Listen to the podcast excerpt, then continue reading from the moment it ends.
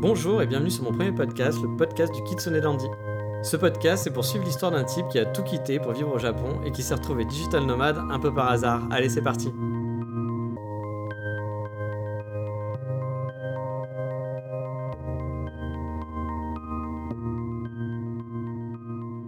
Ce type, c'est moi, NJ, et je pense qu'une petite présentation s'impose. J'ai 38 ans, peu de diplôme, juste un bac plus 2 en poche. Et il y a un peu plus d'un an, j'étais encore chef de projet dans le web, un titre un peu pompeux, avec le salaire qui allait pas du tout avec. Euh, mais bon, j'avais pas à me plaindre. Comme beaucoup de Parisiens, j'habitais dans un 30 mètres carrés, j'étais célibataire sans vraiment de projet en tête. Mais ça faisait 17 ans que j'habitais Paris et je commençais à en avoir un petit peu marre, à vrai dire, de mon train-train quotidien. J'avais envie de changement en fait, mais sans vraiment trop savoir ce que je voulais faire et où habiter. Et puis un jour, je suis parti au Japon en voyage et là, ça a été le vrai coup de foudre. Je me suis senti comme à la maison dès les premières heures. J'ai donc décidé de tout quitter. Je suis parti de mon travail, j'ai vendu toutes mes affaires pour me faire quelques économies et je suis parti là-bas étudier le japonais. À la base, j'avais prévu de faire une école pendant deux ans. Oui, mais voilà, les plans ça se passe rarement comme on l'a prévu rarement sans accroc. J'ai donc pas mal réfléchi pour trouver un plan B, parce que vivre au Japon avec un vrai travail quand on parle pas bien japonais, ça peut être un petit peu compliqué. Ce que j'entends par un vrai travail, je bossais dans le web, j'aurais aimé continuer un petit peu là-dedans. Bien sûr, on peut trouver d'autres boulots, on peut travailler dans des hôtels ou la restauration, mais c'était pas vraiment le plan que j'avais prévu. En plus, mon anglais n'est pas très bon, donc pour trouver un travail au Japon, ça paraissait un petit peu compliqué. J'ai donc pris mes affaires et je suis parti direction Édimbourg en Écosse. La ville où les garçons portent des jupes et où on entend la cornemuse à tous les coins de rue. Et je vous assure, c'est pas cliché, on entend de la cornemuse partout. Et effectivement, de temps en temps, on voit des garçons avec des jupes.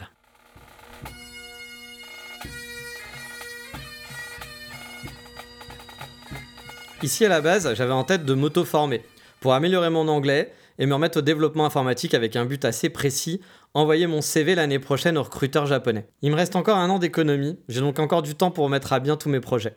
Au fil des jours à bosser sur mon PC dans les coffee shops de la ville, je me suis dit que finalement, bah, ces 11 mois restants, je pourrais les mettre à profit pour bosser pour moi et tenter de lancer ma boîte, avoir mes propres projets, et du coup continuer mon aventure actuelle de digital nomade.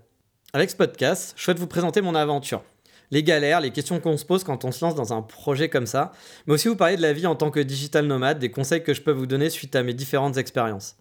Et j'aimerais aussi vous présenter les pays dans lesquels j'ai pu vivre. Alors ok, j'ai pas vécu dans énormément de pays, mais le Japon et l'Écosse sont deux pays vraiment super sympas et je pense qu'il y a pas mal à dire sur le sujet. À chaque fin d'épisode, je vous présenterai un coup de cœur du moment. Et aujourd'hui, je voudrais parler du livre du créateur du site Nomadlist ou encore du site Rimotoke, Peter Levels, qui a écrit donc un livre qui s'intitule Make.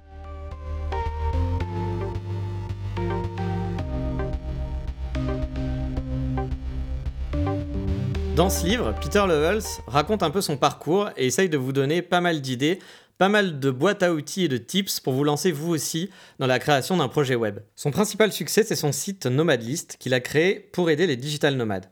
Avec ce site, vous pouvez récupérer plein d'infos utiles sur différentes villes, par exemple le coût de la vie, les loyers moyens, la qualité de la connexion Internet, si la ville est safe ou si les gens parlent anglais.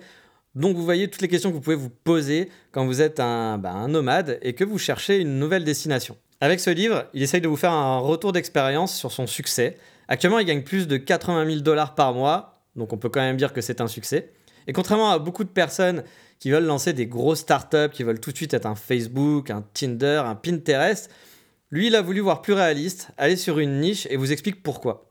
Le livre gorge de pas mal d'informations et de bons concepts. Alors ok, personnellement, j'ai pas appris plein de choses, mais par contre, ça m'a vraiment remotivé et donné envie de moi aussi de me lancer et de faire mon propre site et de me lancer dans ma propre aventure. Et pour ça, j'ai trouvé le livre vraiment pas mal. Le livre coûte environ 15 dollars, il n'est pas disponible en version papier a priori. Par contre, il y a des PDF, il y a une version web, donc vous pouvez le lire facilement sur votre liseuse ou sur votre iPad ou sur votre ordinateur, voire votre téléphone.